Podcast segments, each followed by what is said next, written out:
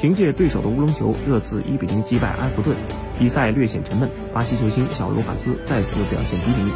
穆里尼奥对27岁的小卢卡斯一如既往的信任，但除了一脚偏离目标的射门外，巴西人在上半时没有太大贡献。他无力突破埃弗顿左后卫迪涅的防守，而且几乎拿球就丢。媒体评论说他几乎没有什么机会去突破，拿球时也会习惯性的丢掉。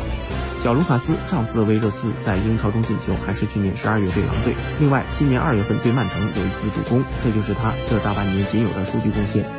在英超中，他的球荒已经延续了一千二百五十分钟。